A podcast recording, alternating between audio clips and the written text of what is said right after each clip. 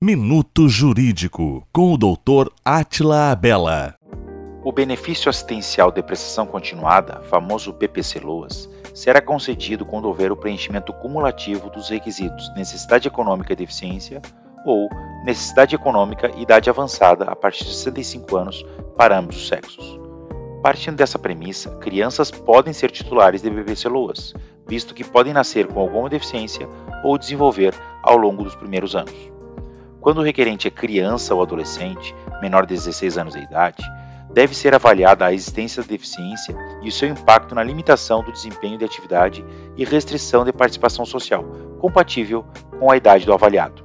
Em casos como esse, não deixe de procurar um advogado de sua confiança para analisar a situação. Minuto Jurídico com o Dr. Atila Abela.